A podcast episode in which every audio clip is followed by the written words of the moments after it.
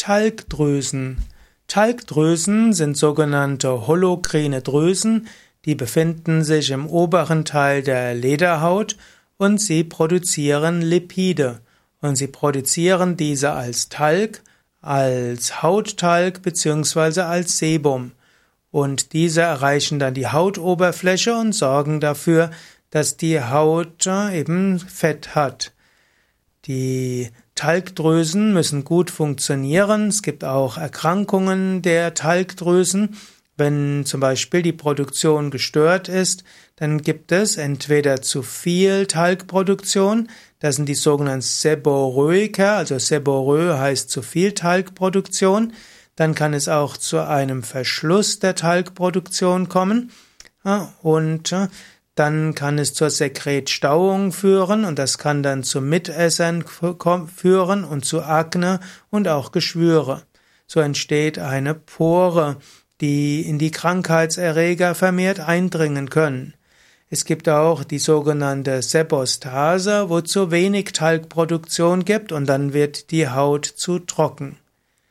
Es gibt auch verschiedene andere Formen von Haut, von Entzündungen der Talgdrüsen, zum Beispiel bei Hunden und Katzen, kann es zu einer irreversiblen Verlust der Talgdrüsenfunktion kommen.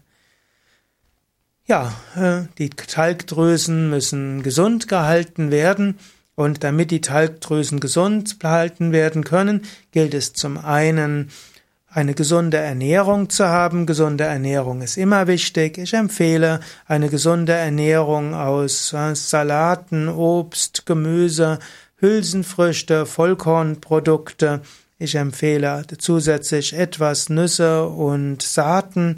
Ich empfehle insbesondere zu verzichten auf Rauchen, auf Alkohol, auf Fleisch, auf Milchprodukte, auf Zucker und Auszugsmehlen. All diese, wenn man all das weglässt, dann wird's der Haut schon gleich sehr viel besser gehen. Und dann funktionieren auch die Talgdrüsen besser.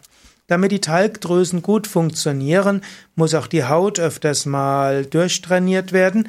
Das geschieht zum einen, indem man schwitzt, zum Beispiel indem man Fahrrad fährt oder flott spazieren geht, wandert, joggt und so weiter.